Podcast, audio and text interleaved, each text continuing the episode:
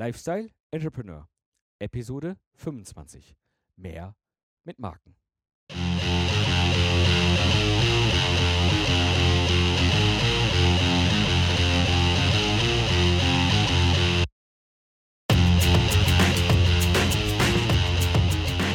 Hallo und herzlich willkommen, Lifestyle Entrepreneure.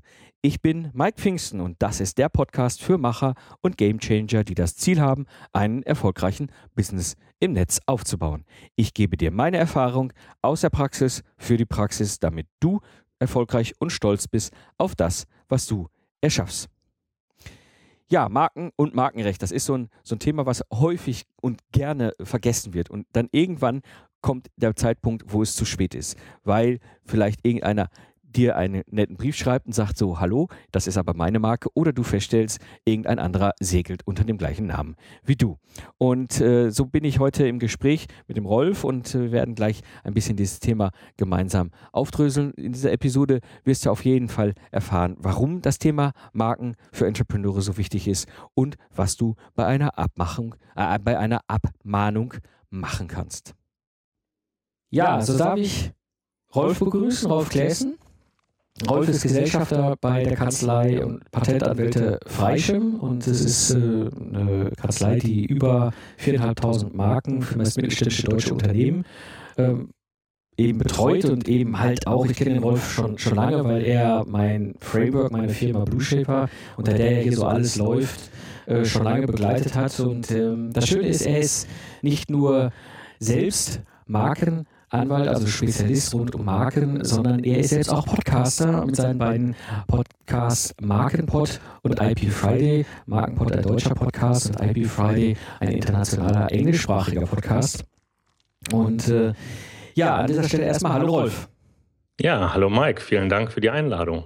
Ja, danke dir. Ich, äh, ich denke, das ist ein Thema, was aus meiner persönlichen Erfahrung, lange Jahre als, als Entrepreneur eben halt durchaus wichtig ist, das Thema Marken. Und wir haben ja durchaus schon sehr viel miteinander diskutiert, auch das eine oder andere, was Marken angeht, eingetragen. Und äh, so hatte ich gedacht, weißt du was, da du auch Podcaster bist, hole ich dich doch mal hier in die Episode rein. Gute Und Idee. Bespreche mit dir mal das Thema Marke. Und bevor wir aber einsteigen in das ganze Thema Marken, brennt mir eine Frage auf der Zunge. Du hast ja selbst zwei Podcasts, zwei Podcasts zum Thema Marken. Wie hat Podcasten dein Leben verändert? Ja, also zum einen betreibe ich das nicht so intensiv wie du. Vielleicht kommt das ja noch bei mir. Du hast ja auch erst mal ein bisschen langsamer angefangen. Also im Moment nehme ich alle zwei Wochen eine Episode auf mit einem anderen Co-Host äh, auf Englisch und dann äh, schneide ich die zusammen. Das ist schon einfach ein relativ großer Zeitaufwand. Ähm, also ich brauche da pro Episode insgesamt so drei, vier Stunden insgesamt. Also mit Aufnahme und Schneiden und Reinstellen und Links verteilen und so weiter. Ähm, insofern äh, verändert es meine Zeitplanung in der Woche, aber es verändert auch ähm, insgesamt. Also ich habe viel Spaß daran gefunden und ähm, ich freue mich immer darauf, wieder eine neue Podcast-Episode aufzunehmen und äh, die an die Leute zu verteilen und freue mich aufs Feedback und so. Also das hat mich insofern auch verändert. Und ähm, erstmal nicht, aber dann immer mehr bringt es auch äh, mir jedenfalls beruflich was. Also ähm, die Hörer erinnern sich dann an einen, dass man eben äh, der Fachmann für Marken oder Patente ist und äh, kommen dann eben auch auf einen zu. Und äh, ja, dann kommt man so auch ins Geschäft. Also ja, in allerlei Hinsicht hat es sich eigentlich äh, positiv auf mich ausgewirkt, sonst hätte ich es ja auch nicht weitergemacht. Ja, du bist ja auch schon, schon länger dabei. Also ich glaube, Markenpod, ich, ich mich ganz, du hast mir mal eine Mail geschrieben wegen einer Frage, zur Namensgebung, die du damals hattest. Aber das ist auch schon ja, mindestens anderthalb Jahre her, oder? Wann seit wann das Ja, bestimmt. Ja, ja, ja genau. Ja, Apple Friday ist, äh, ist ja jetzt auch seit ein paar Monaten online, was ich übrigens sehr cool finde. Also den Schritt habe ich noch nicht gemacht. Da ringe ich schon länger mit mir, ob ich nicht einen äh, englischsprachigen Ingenieur-Podcast auch nochmal in die Welt setze. Das finde ich sehr cool. Aber wir wollen ja hier die Hörer nicht nur informieren oder darüber äh, davon begeistert, vielleicht, was wie Podcasten uns als, als Unternehmer und als Entrepreneur hilft, sondern wir wollen ja über das Thema Marken reden. Und ähm, da steige ich mal so ein bisschen ein in das Thema konkret, warum ist das Thema Marke aus deiner Sicht so wichtig? Ja, also zum einen ähm, ist eine Marke wichtig, ähm, um selbst, wenn man eben eine coole Idee für einen Namen gehabt hat, äh, sagen wir mal, irgendwie Tanzschule nennt sich Marimba, ähm, dann eben auch die Möglichkeit zu haben, eben zu, ver zu verhindern, dass andere sich auch Marimba nennen und auch Tanzschulen unter dem Namen aufmachen. Also eine Marke ist eben Verbietungsrecht. Das heißt, wenn man eine eingetragene Marke hat, kann man eben anderen verbieten, den gleichen Namen zu benutzen. Ähm, was vielleicht aber viel wichtiger ist, was viele erstmal gar nicht so äh, wahrnehmen, ist, wenn man selbst den Namen nicht anmeldet, kommt vielleicht jemand anders auf die Idee, den Namen anzumelden. Und dann kann der eine möglicherweise verbieten, unter dem Namen aufzutreten. Manchmal kann man dann noch geltend machen, dass man eben lokal, da wo man schon vorher angefangen hatte, eine gewisse Bekanntheit erlangt hat und dann da eben auch weitermachen darf aber man kann dann nicht mehr expandieren und man ist einfach gehindert dann in der weiteren Unternehmensentwicklung und muss sich dann vielleicht ohnehin einen neuen Namen ausdenken. Also es gibt ähm, verschiedene Gründe, warum Sinn machen kann, äh, Marke anzumelden. Und vor allem auch, warum es Sinn machen kann, sich überhaupt mal mit dem Thema Marken auseinanderzusetzen und auch mal mit Leuten wie dir zu sprechen. Genau. Ja, weil ich, ich meine, wie viele Markenanmeldungen? Zwei, drei haben wir, glaube ich, schon gemacht. Äh, ich weiß, das ist ein wichtiges Thema. Und ich hatte dieses Thema lustigerweise beim Zukunftsarchitekten vor gar nicht allzu langer Zeit auch wieder, weil der Begriff, Begriff Architekt an sich ja eine Berufsgruppe bezeichnet, interessanterweise so wie ich ihn nutze als Zukunftsarchitekten, aber da nicht so äh, ein Problem darstellt äh, und ich irgendwie vor der Architektenkammer gezogen werden könnte. Aber auch das ist interessant, einfach mal hinzugehen mit kreativen äh, oder, oder mit Namensgebung, ähm, um mal abzuklopfen, macht das Sinn? Verstoße ich gegen andere Rechte oder andere Marken? Und aber auch, äh, kann ich es mich schützen? Und ich, wir hatten doch, glaube ich, auch ein Verfahren, wo sich am Ende herausstellte, das ist dann so nicht eintragbar. Auch das zu wissen, ist dann ein gutes Ergebnis, weil dann weiß ich, kann es auch kein anderer eintragen. Genau, ja.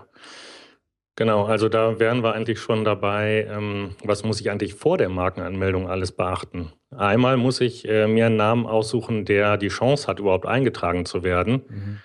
Und ähm, Marken werden eben immer erst dann eingetragen, wenn sie nicht genau das beschreiben, was man geschützt haben will. Das hört sich erstmal ein bisschen komisch an, weil viele ja genau eine Marke haben wollen, die möglichst nah am eigentlichen Geschäftsfeld dran ist. Aber man stellt sich einfach mal vor, äh, Apple hätte die Marke nicht für Computer angemeldet, sondern für Obst, dann wäre sie nicht eingetragen worden, denn das Amt trägt eben solche Marken, die genau das beschreiben, was äh, nachher von der Marke geschützt werden soll, eben nicht ein. Also Apple für Obst nicht eintragbar, aber für Computer. Mhm. So ist ähm, eine Marke für, weiß ich, Mandantin wollte mal Websites günstiger als Marke angemeldet haben. Da habe ich ja auch gesagt, ähm, schwierig, jedenfalls für Webdesign. Ähm, vielleicht möglich für ja, andere Sachen wie Autos oder so. Aber das war dann nicht so interessant für sie. ähm, also da muss man sich erstmal überlegen, welchen Namen man wählt. Eigentlich ist ähm, aus markenrechtlicher Sicht äh, immer ein Name besser, wenn er möglichst fantasievoll gewählt ist. Also ähm, das kann, ähm, die weniger fantasievollen Namen sind eben einfach nur leichte Abwandlungen von dem rein beschreibenden Begriff ähm, oder einfach grammatikalisch falsch geschrieben. Und äh, aber am besten funktionieren eigentlich ähm, Begriffe immer, die überhaupt nichts mit den Waren oder Dienstleistungen zu tun haben, die man da schützen möchte mit der Marke. Und wenn man sich den DAX anguckt, dann sieht man auch, dass eigentlich fast alle DAX-Unternehmen Marken haben oder Namen haben, die überhaupt nichts mit dem Geschäftsfeld zu tun haben. Also es gibt natürlich ein paar Ausnahmen wie Deutsche Bank oder Telekom. Aber ähm, sagen wir mal Bayer oder SAP oder egal Henkel oder egal wer, ähm, haben alles Namen, die nicht direkt vom Namen her auf die Tätigkeit schließen lassen. Ne? Ja, stimmt. Und das ist ähm, eigentlich ein Zeichen dafür, dass äh, solche Unternehmen, die eben einen besonders fantasievollen Namen haben oder jedenfalls einen Namen, der nichts mit der Tätigkeit an sich zu tun hat oder mit den Waren, die man anbieten möchte, auch sehr erfolgreich sein kann. Also im Schnitt jedenfalls rein statistisch gesehen. Und dann ähm, muss man sich vor der Markenanmeldung auch möglichst überlegen, äh, dass man sich einen Namen auswählt, der eben vorher noch nicht geschützt ist oder der auch noch nicht ähnlich geschützt ist. Denn ähm, die Ämter, die recherchieren nicht wirklich, äh, die Deutschen gar nicht und das Gemeinschaftsmarkenamt nur rudimentär, ob es ähnliche Marken gibt, die schon eingetragen sind. Also nehmen wir mal an, wir melden eine Marke PMW mit Paula am Anfang äh, für Automobile an. Äh, dann kriegen wir die eingetragen, weil die ja nichts damit zu tun hat äh, mit Automobilen.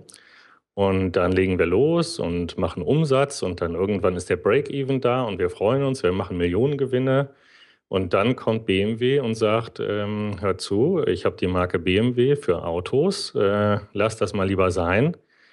Und ähm, wenn dann derjenige zu mir kommen würde, würde ich ihm auch sagen, ja, die haben leider recht, die Marke ist wirklich extrem ähnlich, die Waren sind identisch. Lass es wirklich sein. Und dann muss der nicht nur die Unterlassungserklärung unterschreiben, sondern muss dann eben nach der Rechtsprechung auch oder nach dem Gesetz sogar auch den Gewinn, den er damit erwirtschaftet hat, komplett rausgeben. Komplett. Ähm, ja, also ähm, im Gesetz steht den kompletten Gewinn. Die Richter haben mittlerweile Einsehen gehabt, jedenfalls in manchen Fällen, und gesagt, ja, das ist ja nicht alles nur der ganze Gewinn nur auf die Marke zurückzuführen und so.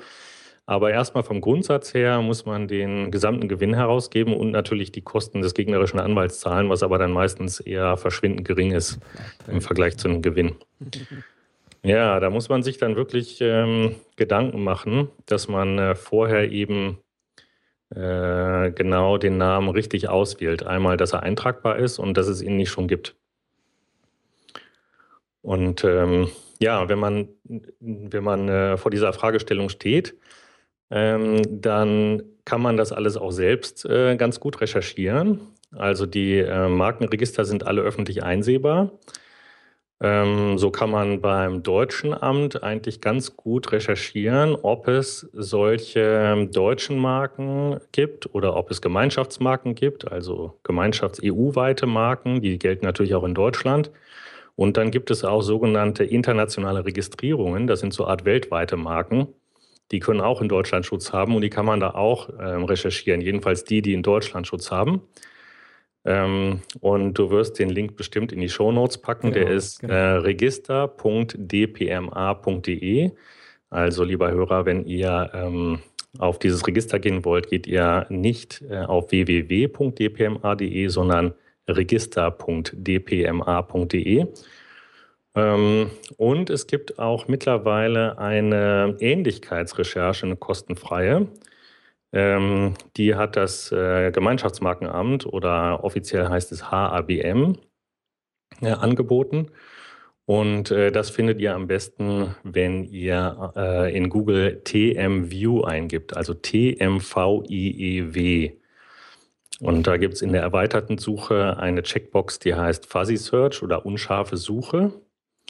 Und äh, dann findet ihr eben auch ähm, Marken, die so ähnlich sind wie das, was ihr anmelden wollt. Und äh, da kriegt man schon mal einen ganz guten Eindruck. Ähm, wenn ihr da allerdings äh, ganz sicher sein wollt und vor allen Dingen euch ähm, da rechtlich auch absichern wollt, dann ähm, geht eigentlich kein Weg daran vorbei, ähm, den äh, Rechtsanwalt oder Patentanwalt eures Vertrauens, der sich mit Marken auskennt, zu fragen. Und äh, der führt dann im Prinzip eigentlich nur mit einer etwas besseren Datenbank vielleicht genau diese Recherche auch durch und gibt euch dann eben eine äh, ganz verbindliche Meinung, für die er dann eben auch haftet. Ne? Also mhm. wenn man dann, ähm, weiß ich, ein PMW anmelden will und dann kommen dann eben lauter BMW-Treffer, dann wird er dann eben auch sagen, ähm, hier pass auf, BMW ist extrem ähnlich, äh, lass es lieber sein. Oder er sagt zu einer anderen Marke, alles kein Problem. Und wenn man dann eben äh, daraus erfolgreich verklagt wird, dann haftet er auch dafür. Also das sind ähm, ganz wichtige Schritte, die man eigentlich vor der Markenanmeldung sich schon genau überlegen sollte. Das heißt, ich als Entrepreneur, der jetzt irgendwie eine neue Idee hat, neuer Podcast, neues Produkt, neue Unternehmensname, wie auch immer, also ich meine, Thema Namen finde ich ja schon schwierig genug an sich. Ja, ich weiß gar nicht, wie viele Namen ich mir schon ausgedacht habe in meinem ganzen unternehmerischen Leben hier. Aber dann war immer der Schritt für mich beim DPMA nachzugucken. Den Tipp hattest du mir damals schon gegeben, bevor wir das allererste Mal überhaupt eine Marke gemeinsam angemeldet haben, oder du für mich. Ähm, da erstmal zu schauen, gibt es das schon. Das ist ein super Tipp gewesen. Das TMView, das von Google, das war mir jetzt neu, das kannte ich jetzt noch nicht. Ein super Tipp.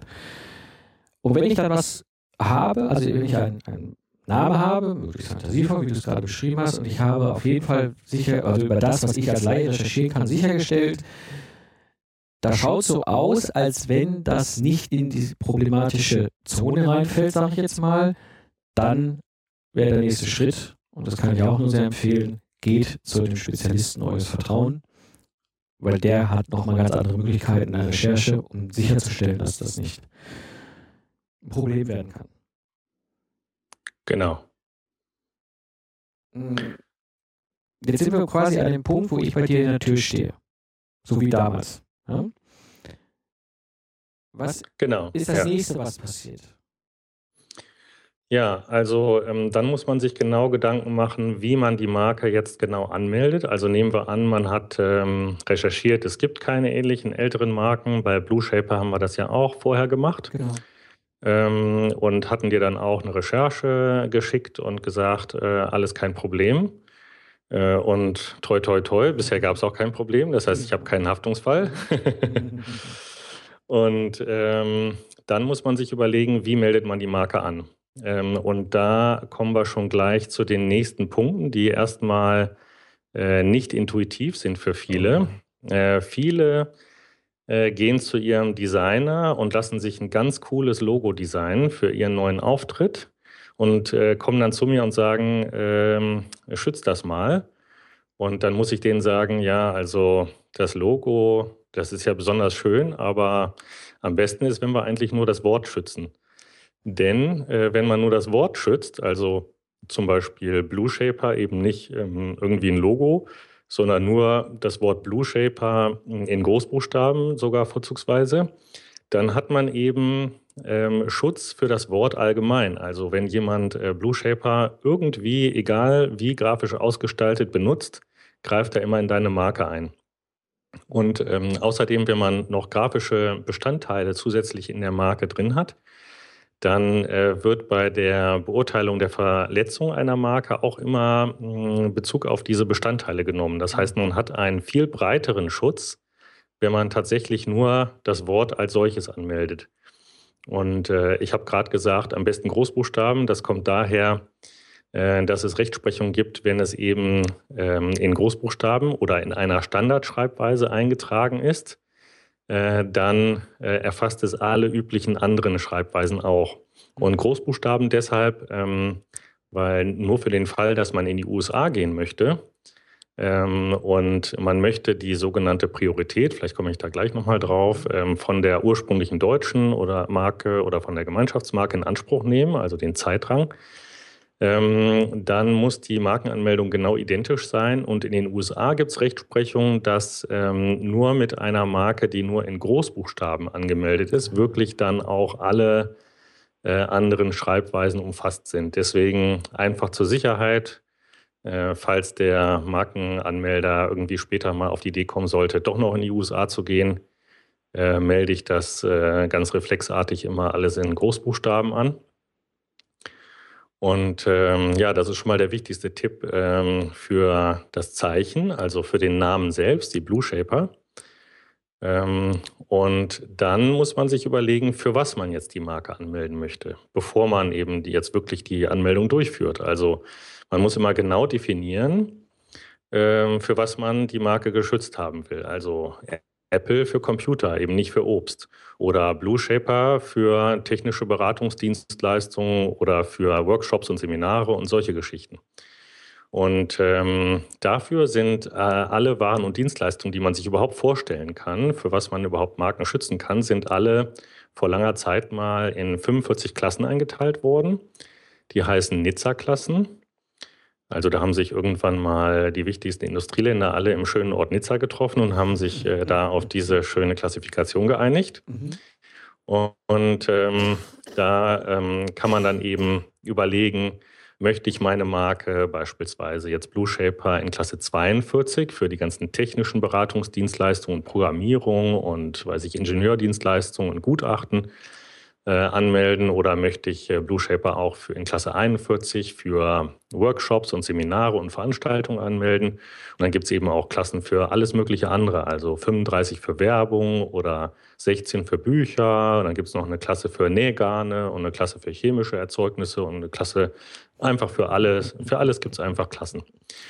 Und ähm, da ist es wichtig, dass man die Marke nicht nur für das einträgt, was man selbst tut, das ist natürlich das Allerwichtigste, damit man dann dem Wettbewerb eben untersagen kann, ähm, äh, unter dem gleichen Namen die gleichen Dienstleistungen anzubieten oder die gleichen Waren anzubieten, sondern eine Marke ist ja ein Verbietungsrecht ähm, und mit der Marke kann man eben anderen verbieten, irgend dieses Zeichen für bestimmte Waren und Dienstleistungen zu benutzen. Also könnte man sich auch eigentlich überlegen, ähm, was würde mich denn beim Wettbewerber stören, wenn er das anbieten würde.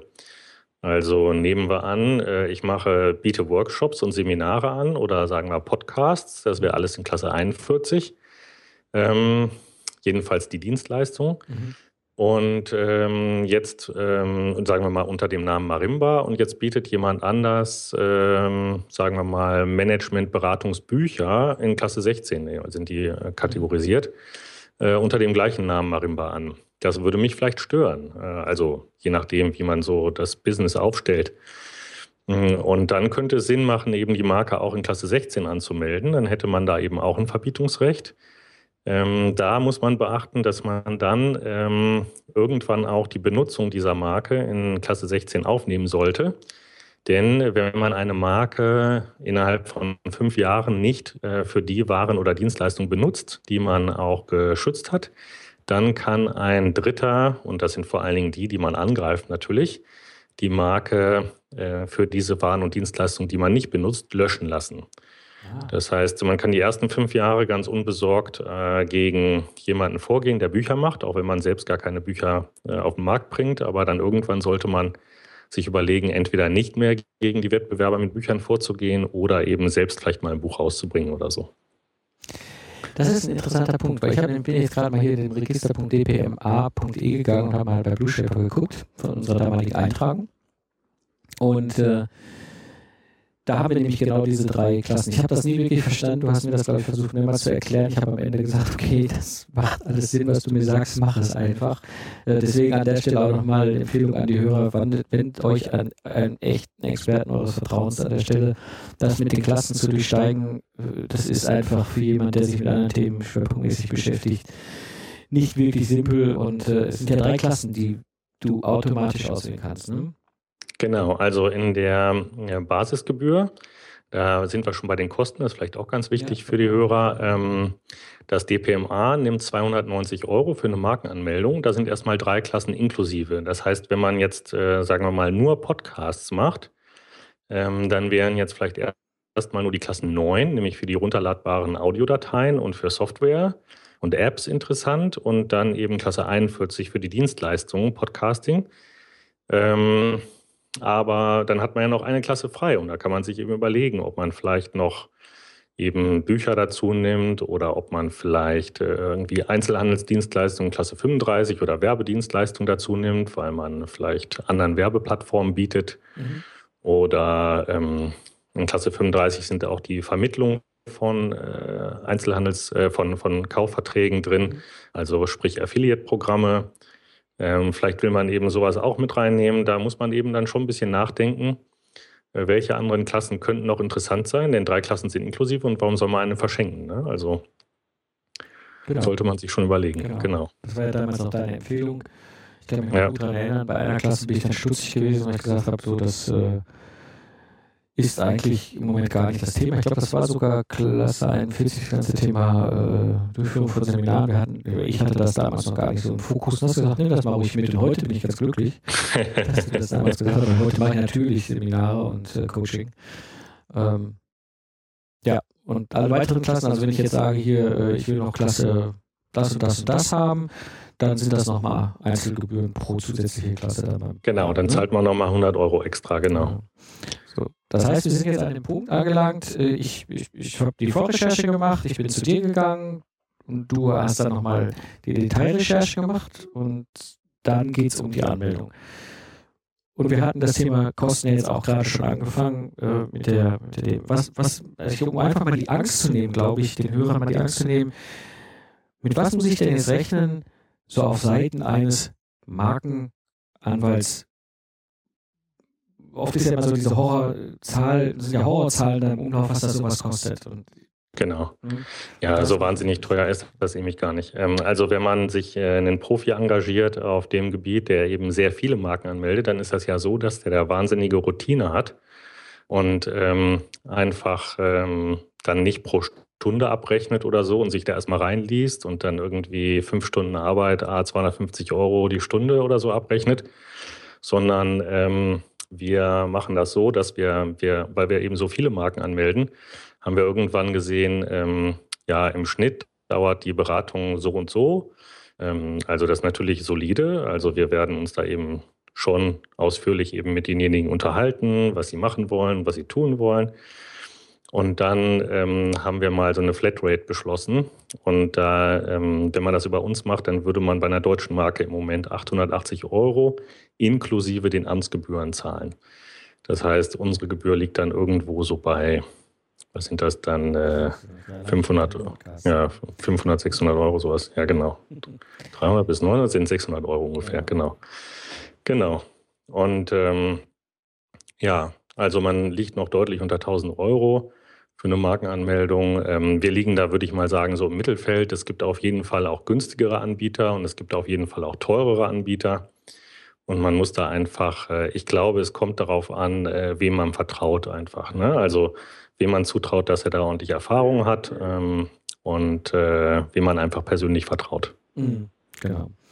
Und das war ja auch das, was mich damals auch überzeugt hat, weil dadurch habe ich für mich die Sicherheit, ähm, dass das Ergebnis, was ich haben will, ja die Anmeldung der Marke, einen definierten Umfang an Kosten hat, der sehr sinnvoll investiert ist und ich das sofort weiß, also diese, diese, diese Flatrate, von der du sprichst, ist ja etwas, was mir auch Sicherheit gibt zu dem Vertrauen hinzu.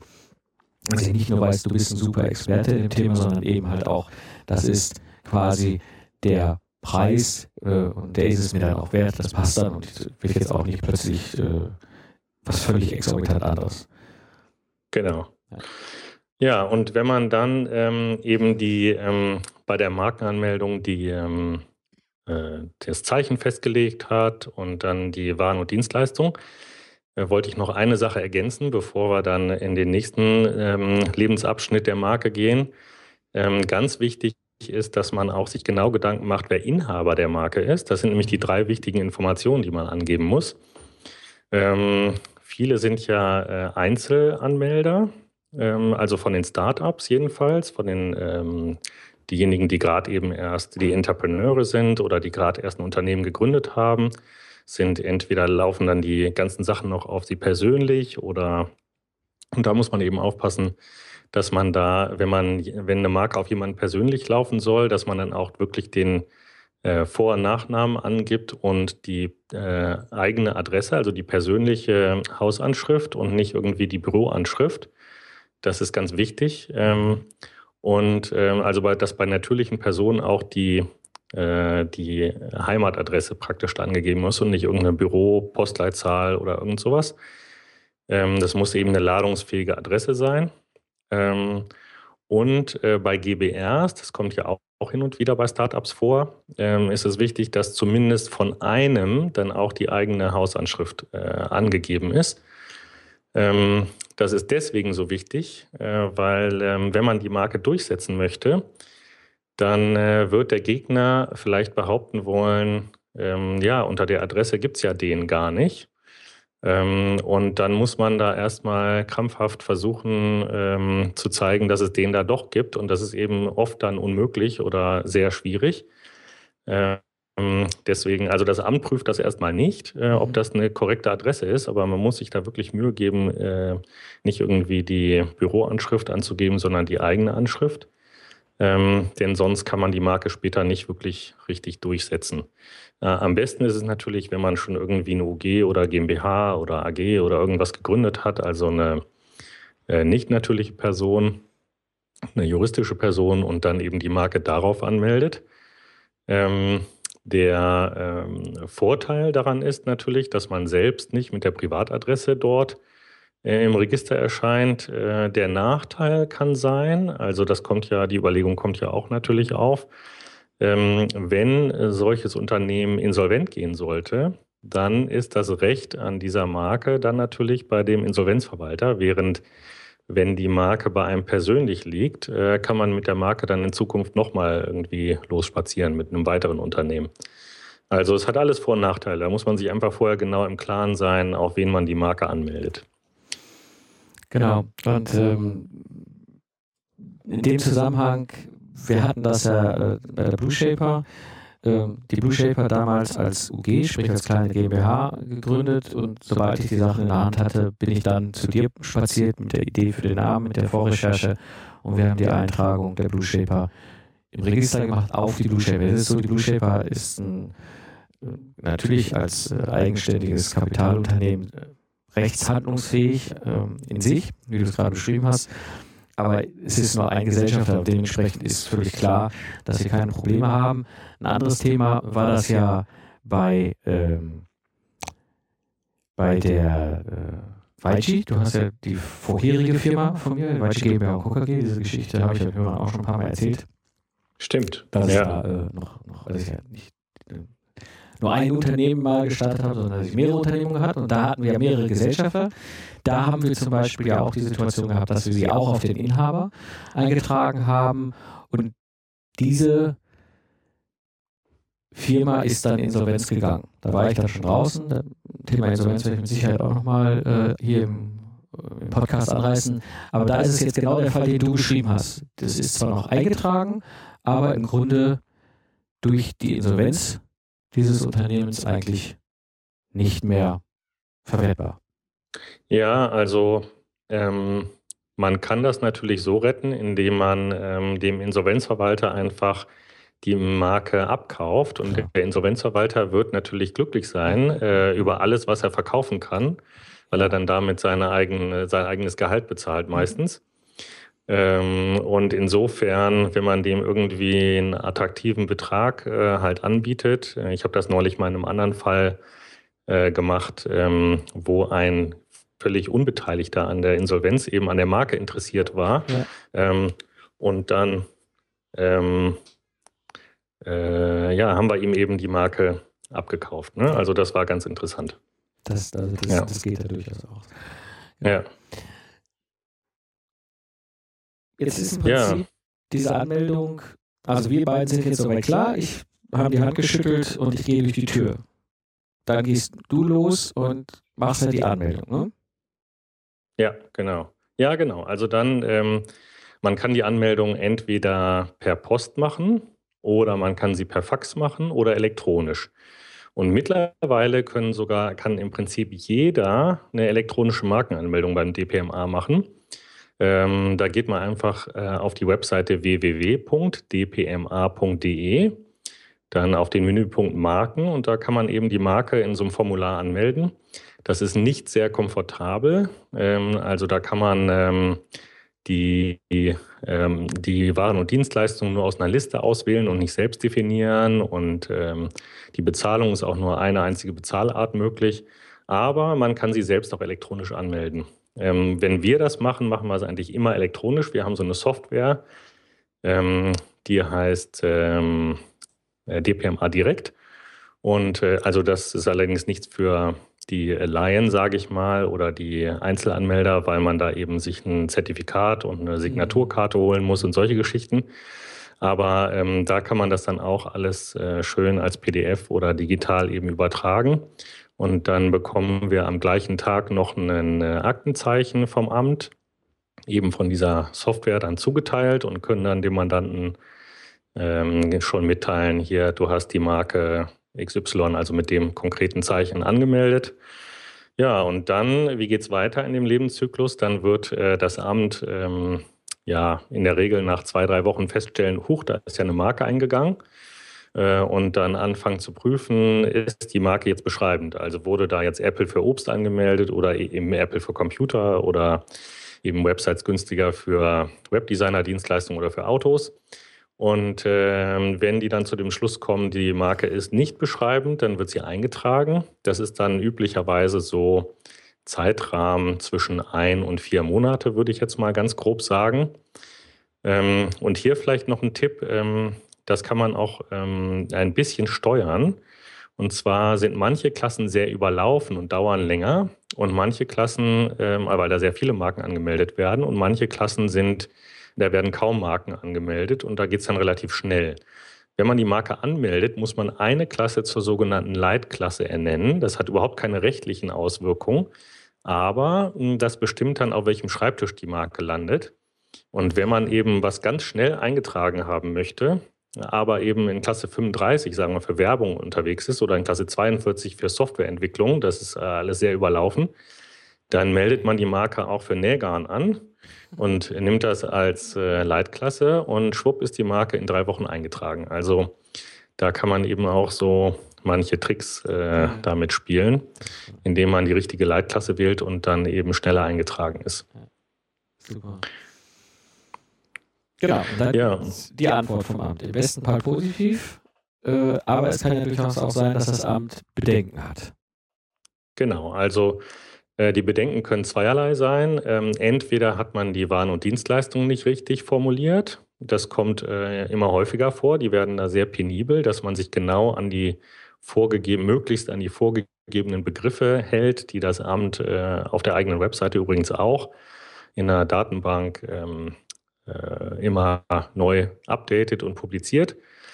Und ähm, das ist allerdings dann eine relativ einfache äh, Beanstandung. Also da muss man einfach dann die Formulierung anders wählen. Oder äh, das Amt beanstandet eben, dass die Marke beschreibend ist und dann muss man ähm, da möglichst eben, also nicht den Kopf in den Sand stecken, sondern ähm, meistens steht dann da, ist pauschal ein allgemein beschreibender Begriff, steht ja im Duden, also nicht eintragbar. Das passiert dann sogar auch bei Marken, weiß ich, wie Apfel oder Apple äh, für irgendwelche Sachen, die gar nichts mit Obst zu tun haben. Nur weil es dann eben im Duden steht, äh, kommt dann erstmal allgemein beschreiben und nicht eintragbar. Das dürfen die nicht. Da gab es mal ähm, eine Entscheidung, die hieß Kitchen Company, wo ähm, die ging dann bis zum EuGH, wo eine Firma, die eben Kitchen Company angemeldet haben wollte, ähm, da zurückgewiesen worden war. Und dann hat der EuGH gesagt, nee, liebes Amt, äh, du musst für jede einzelne Ware und Dienstleistung im Prinzip genau begründen, warum das jetzt beschreibend ist und warum nicht. Ähm, und äh, dann wird eben, dann kann man da ganz gut argumentieren, äh, meistens für ein, zumindest einige Waren und Dienstleistungen, dass man dann wenigstens die eingetragen bekommt. Also ich würde sagen, in über der Hälfte der Fälle kriegt man die Marke dann eben doch noch wenigstens für einige Sachen eingetragen. Genau, und das ist, und spätestens da wird es dann ganz wichtig, dass ein Experte dabei ist. Also, ich sag mal, äh, vorher macht schon sehr viel Sinn, um es halt vernünftig, schnell und effizient eintragen zu lassen, aber wenn dann diese Nachfragen kommen, äh, das ist halt, das ist ein, ein Themenfeld, das, was du mir auch immer zu den ganzen Sachen erklärt hast, ja, da musst du halt dich lange und intensiv und tiefgehend mit beschäftigt haben, um das wirklich hervorragend umzusetzen. Das ist nichts zu leiden. Wir als Entrepreneure sind Spezialisten in anderen Feldern. Ja, genau. Das ist so ein bisschen wie mit äh, Wasserhahn anbringen. Ne? Man kann alles selbst machen, aber genau. man lässt es dann doch lieber den Installateur machen, weil es dann hält. Genau. Es hält es schneller, günstiger. Genau. Das führt mich so mal zu der Frage, was sind so die drei typischen Fehler, die du siehst in deinem alltäglichen Leben als Patentspezialist. Genau, also wir sehen ja oft ähm, dann die Markenanmeldung von, weiß ich, Gegnern. Also, weiß ich, ähm, wenn wir irgendwie eine Marke Blue Shaper anmelden, für dich zum Beispiel, und dann hat jemand später eine Marke Blue Sharper angemeldet oder weiß ich, äh, Blue Sheeper oder irgendwie sowas ähnliches oder Blau Shaper oder so ähm, dann würden wir da ähm, zum Beispiel Widerspruch einlegen und dann, wenn die selbst angemeldet ist, dann erkennt man das oft daran, ähm, dass er eben, was ich vorher schon mal angesprochen hatte, dass derjenige sein Logo angemeldet hat und nicht das Wort. Also das ist ein ganz wichtiger, äh, häufig auftretender Fehler. Bei Marken, die selbst angemeldet wurden, wurde oft dann das Logo angemeldet und nicht das Wort. Ah. Ähm, und da ist es eben das Problem, wenn man äh, dann aus dieser Marke gegen andere Marken vorgehen will und äh, man sich mh, dabei auf die visuelle Ähnlichkeit berufen will, dann wird eben diese grafische Ausgestaltung mit dem Logo auch in Betracht gezogen dann vom Amt oder vom Gericht und dann ist man da eben beschränkt auf diese grafische Ausgestaltung. Das heißt, das ist ein ganz wichtiger, häufig auftretender Fehler. Wenn Marken selbst angemeldet werden, dann äh, meistens grafisch ausgestaltet und eben dadurch nicht optimal aus meiner Sicht.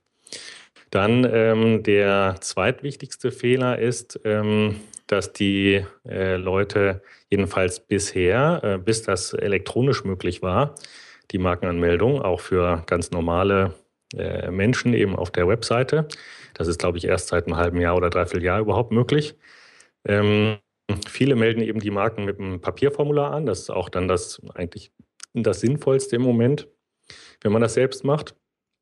Und da ist eben das äh, Feld für die Waren und Dienstleistungen extrem klein. Ja, und ähm, die haben dann den, äh, vielleicht sogar den Leitfaden für Markenanmelder durchgelesen und da steht dann drin, ja, drei Klassen sind inklusive, also schreiben sie dann untereinander die drei ähm, Nummern hin von den Klassen und schreiben dahinter jeweils eine Dienstleistung oder eine Ware und ähm, wissen allerdings nicht oder haben nicht realisiert jedenfalls, dass man in jeder Klasse eigentlich beliebig viele unter in diese Klasse reinfallenden Waren und Dienstleistungen schützen kann.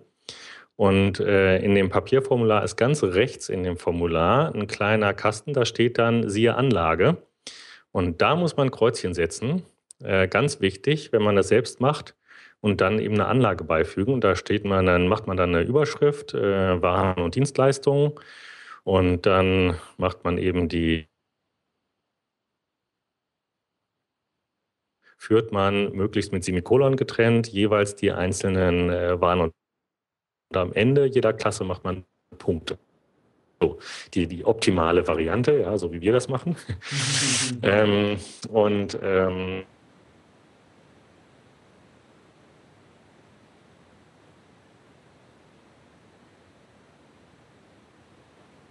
selbst machen oder also durchaus auch eher unerfahrene Anwälte, die eben selten mit Marken in Kontakt kommen. Da kommt das auch durchaus vor, dass dann sowas passiert. Ja, und dann ähm, ein wichtiger Fehler ist auch ähm, die, dass Sie bei der Anmeldung der Marke ähm, ganz unten im Formular Überweisen anklicken. Ähm, warum ist das ein Fehler? Äh, weil dann der schwarze Peter für die Zahlung der Gebühren bei einem selbst hängt. Ähm, und äh, wenn man da eben einen Zahlendreher reinbringt, äh, in die, weiß ich, in die Bankleitzahl oder was eben heute SEPA ist und so, wenn man da irgendwie einen Fehler macht und nur eine Zahl falsch schreibt, dann kommen die Gebühren nicht an und dann geht die Marke unter. Wenn man an, äh, eben äh, abweichend davon ähm, auf Einzugsermächtigung klickt und dann eben eine Einzugsermächtigung, das gibt es auch ein Formular dafür, ausfüllt und hinschickt. Das ist zwar ein bisschen aufwendiger, aber dann ist der schwarze Peter für das Geld beim Amt. Und äh, wenn das Amt da eben irgendwie Probleme hat, das Geld einzuziehen, dann werden die sich melden und ähm, fragen, ja, da stimmt irgendwas mit der Kontoverbindung nicht. Ist das Konto gedeckt oder ist das Richtige oder so? Ähm, und dann werden die sich eben melden, äh, wenn es da Probleme gibt. Das heißt, dann kann die Marke nicht wegen mangelnder Gebührenzahlung eben kaputt gehen. Und äh, das kann ja wichtig sein. Also eine Marke kann man im Prinzip immer wieder auch neu anmelden.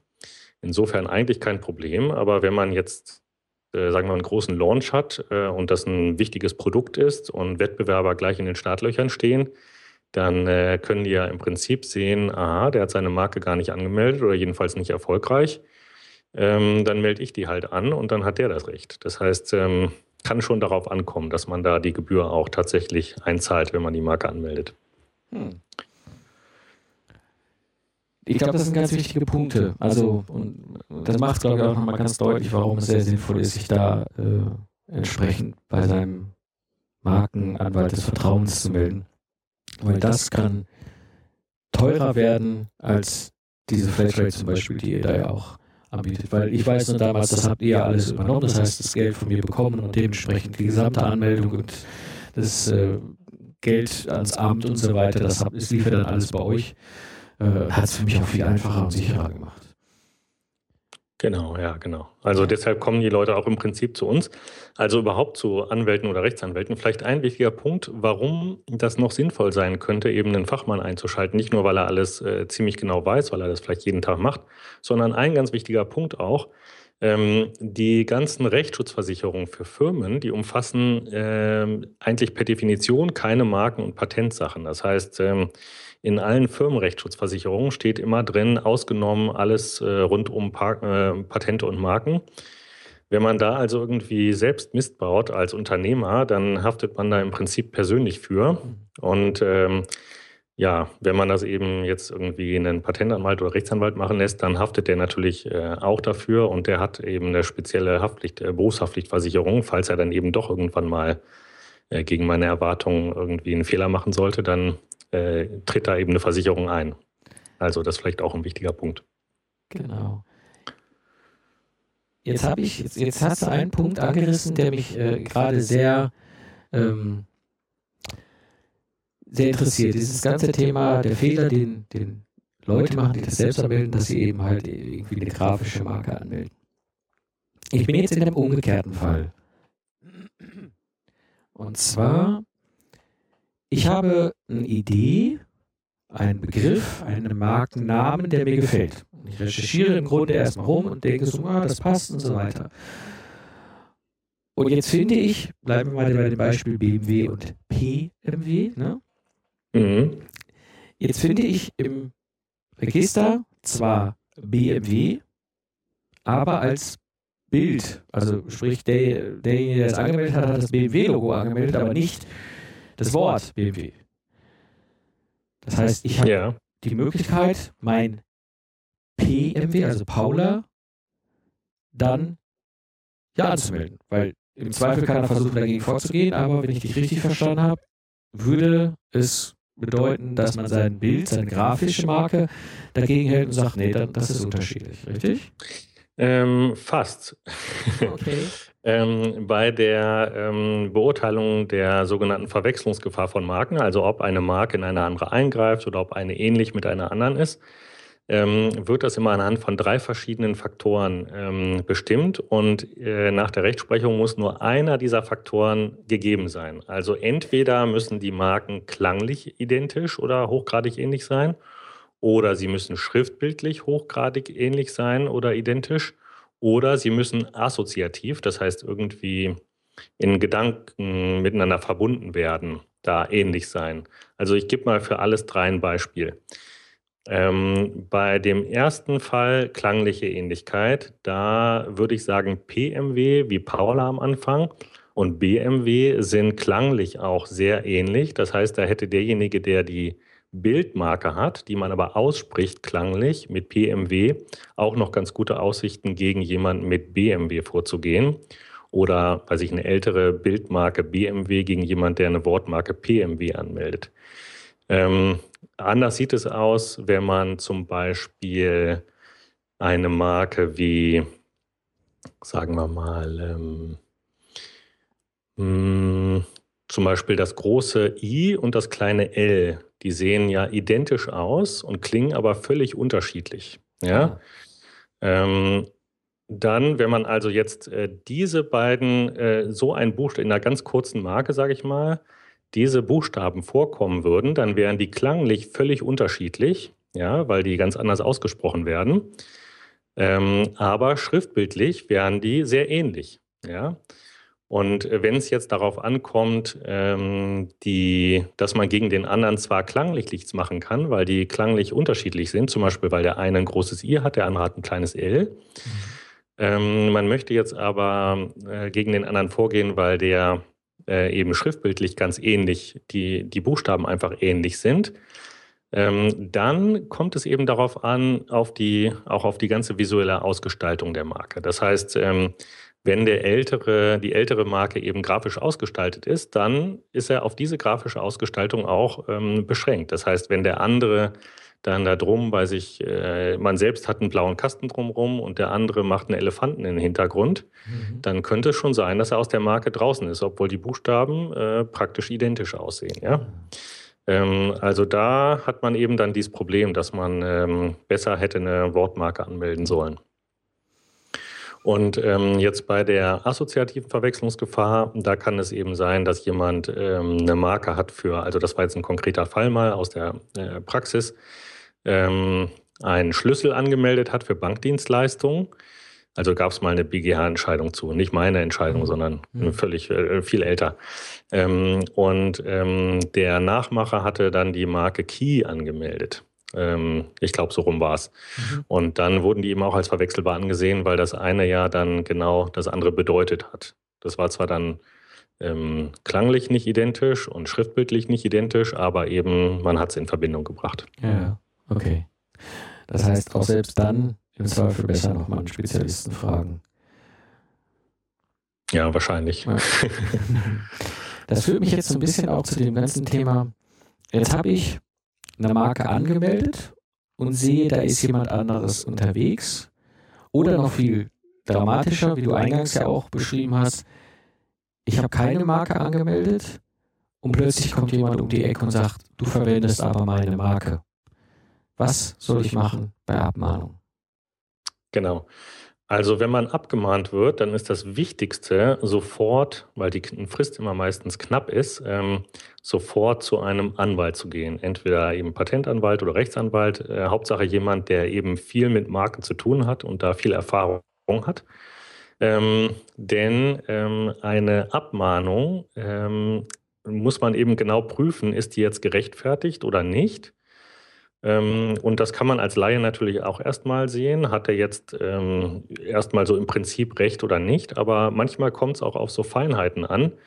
Ähm, ein häufiger Fehler bei Abmahnung ist zum Beispiel, hat der Gegner einen selbst richtig bezeichnet? Hat er die richtige Adresse gewählt? Hat er die Firma richtig geschrieben?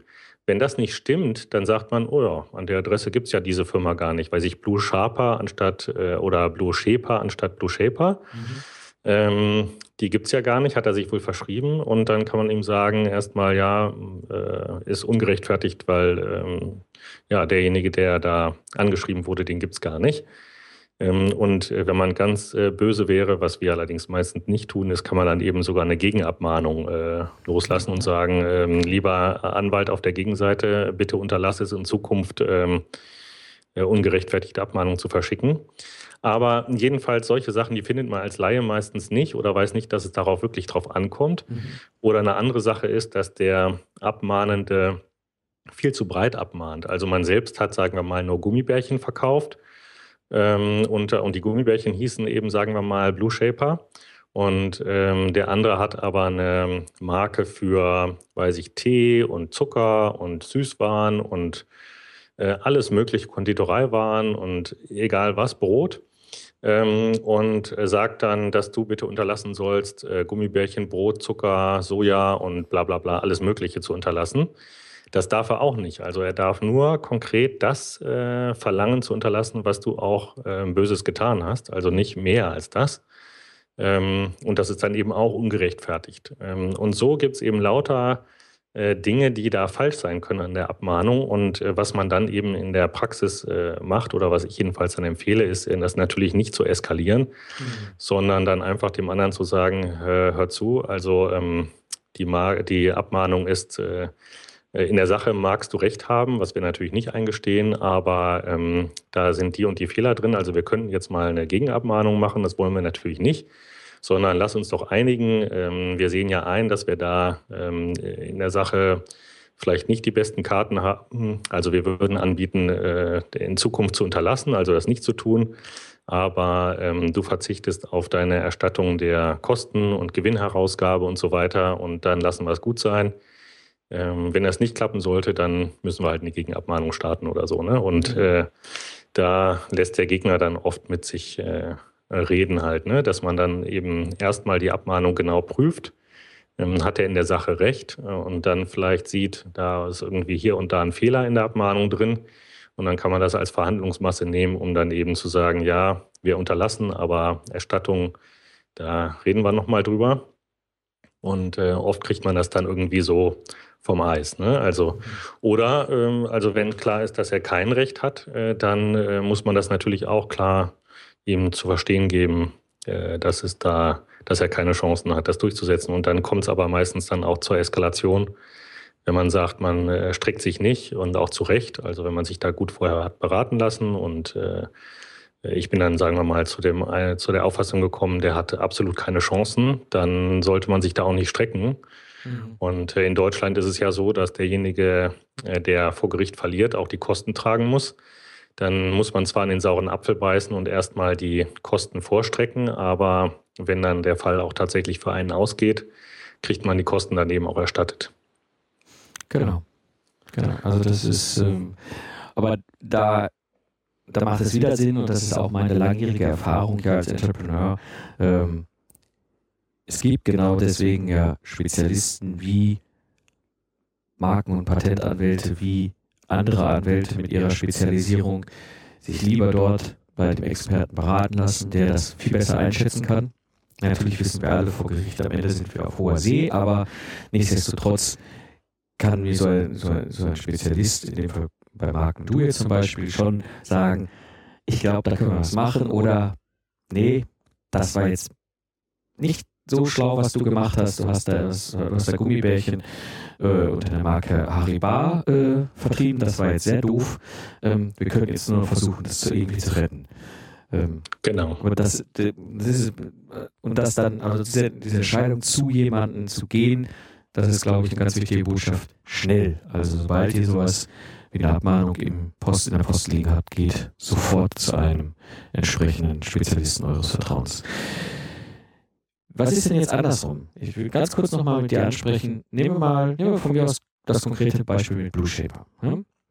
Mhm. Jetzt taucht da jemand auf, der nennt sich Blue Chopper. Nehmen wir jetzt mal, keine Ahnung, ist wurscht, ja? irgendwie ähnlich. Ja, genau. Ja, und betreibt da auch so einen Kram wie ich. Ähm, und ich stehe da und denke so, ich, ich spreche jetzt besser nicht aus, was ich für einen Satz im Kopf habe. genau. ne? Also irgendwelche unflätigen Worte. Unflätigen, genau. die wir jetzt mal nicht äh, rausgeben, genau. weil sonst Apple jetzt laute fiese Piepser hier reinsetzen würde. Ähm, und äh, dann macht es ja auch Sinn, sich mit jemandem wie dir zu unterhalten. Genau. Also dann gibt es eigentlich ähm, aus meiner Sicht äh, zwei verschiedene Möglichkeiten. Ähm, Gleich klagen sollte man auf keinen Fall, ähm, aus meiner Sicht, weil man da, also nur im absoluten Ausnahmefall, da gibt es, äh, sage ich auch, komme ich, komm ich gleich, gleich ganz kurz drauf. Ähm, denn wenn man klagt und man hat vorher nichts anderes betrieben, also nicht den anders vorher kontaktiert, dann kann er sagen, oh, hättest du mal früher was gesagt, äh, ich strecke mich sofort und dann muss man, obwohl der, obwohl man gewinnt, quasi vor Gericht, muss man dann alle Kosten tragen. Das ist dann die Verteidigung des Klageüberfalls. Ähm, also das auf keinen Fall tun. Ausnahme ist, dass man, ähm, wenn es, sagen wir mal, asiatische Nachahmer auf einer Messe sind, jetzt mal konkret als Beispiel, was halt öfter mal auftritt, dann sind die halt bald wieder weg. Ähm, dann nützt es nichts, vorher irgendwelche anderen Aktionen zu starten. Dann äh, sollte man eben äh, je nach Messestandort, also wenn das auf einer Messe auftritt, äh, vielleicht eine einstweilige Verfügung beantragen, ohne vorher mit denen Kontakt aufzunehmen auf die Gefahr hin, dass die dann vielleicht von einem Gericht später als ungerechtfertigt angesehen wird. Und ähm, dann, ähm, ja, um dann eben möglichst zeitnah den Stand zu räumen oder äh, dicht zu machen. Ähm, die werden sich dann dagegen wehren und sagen, das war ja alles nicht äh, gerechtfertigt. Und äh, wenn man dann da verliert, dann muss man für den ganzen Schaden aufkommen. Also da ist schon ein gewisses Risiko mit verbunden. Aber das ist auch die einzige Ausnahme wirklich, die mir einfällt. Ähm, sonst gibt es zwei Möglichkeiten. Und zwar wenn derjenige Nachahmer, wenn das jetzt jemand ist, wo du meinst, ähm, der hat das einfach blauäugig getan, der kennt mich gar nicht, äh, der weiß nicht, dass ich eine Marke habe oder hat mich auch noch nie vorher getroffen oder die Webseite nicht gesehen. Äh, wenn er das also einfach aus Blödheit macht, ja, sage ich mal, ohne da eine, eine Absicht hintersteckt, dann würde ich eine sogenannte Berechtigungsanfrage rausschicken. Da würde ich also schreiben, sehr geehrter Herr Schmitz, ich vertrete den Mike Pfingsten oder die Blue Shaper OG in Sachen des gewerblichen Rechtsschutzes. Der hat die Marke Blue Shaper und dann Registernummer für bla bla bla. Ähm, ich habe festgestellt, dass Sie auf der Webseite so und so ähm, eben genau das anbieten. Teilen Sie uns doch innerhalb von zwei Wochen mit, warum Sie sich berechtigt fühlen, in die Marke einzugreifen. Und ähm, das ist dann ein sehr noch verhältnismäßig höflich gehaltener Brief eben, aber auf unserem Briefkopf. Und der wird meistens sehr ernst genommen und dann rufen die Leute ganz aufgeregt äh, nach einer Viertelstunde an, äh, äh, oft äh, und fragen, ja, was ist denn das und was soll denn das und so. Und dann, ja, ähm, der Mike hat halt die Marke und äh, sie benutzen das da. Ähm, ich schlage Ihnen einfach mal vor, Sie schreiben uns eine E-Mail, äh, ich denke mir lieber was anderes aus und dann hat sich das. Ähm, dann hat sich alles wieder erledigt und alles prima.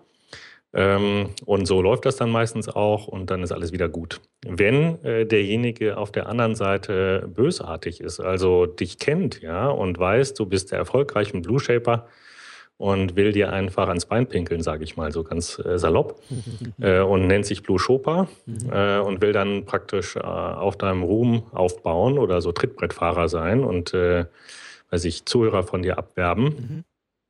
Dann ähm, ist sowas natürlich unsinnig. Wenn man den dann so höflich anschreibt, dann ist wirklich das äh, Mittel der Wahl die Abmahnung, wo dann im Prinzip ein gleiches Schreiben rausgeht, wo dann aber drin steht, dass man innerhalb der zwei Wochen bitte äh, eine strafbewährte Unterlassungs- und Verpflichtungserklärung abgibt.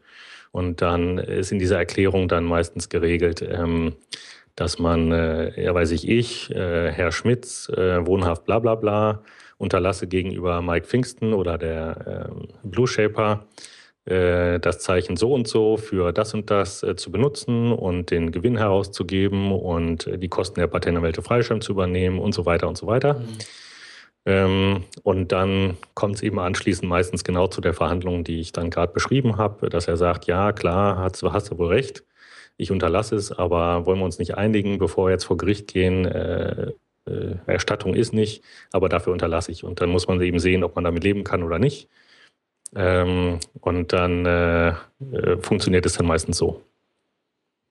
Genau. Das heißt also, in beiden Fällen bei einer Abmahnung, sprich, wenn ich eine Abmahnung erhalte, wie aber auch, wenn ich das Gefühl habe, da stimmt was nicht, macht es immer sehr viel Sinn, auf jemanden wie dich zuzugehen, wirklich schnell, damit du nämlich noch die Chance hast, gut zu handeln. Genau.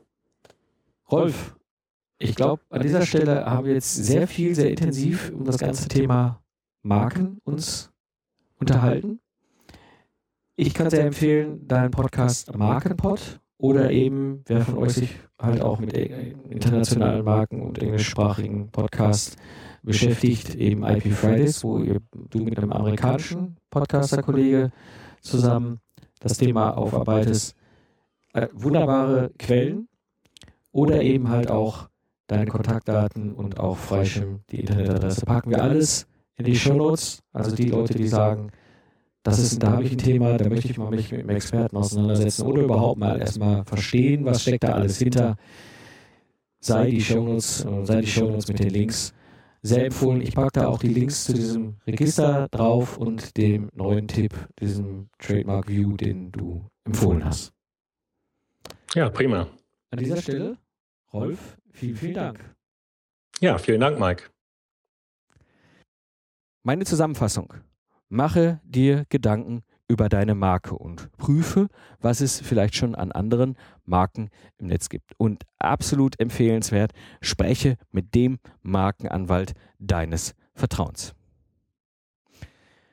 Ja, wenn dir die Episode gefallen hat, dann würde es mich natürlich sehr freuen, wenn du bei iTunes eine ehrliche Meinung abgibst, eine ehrliche Bewertung, gerne auch mit einem Kommentar.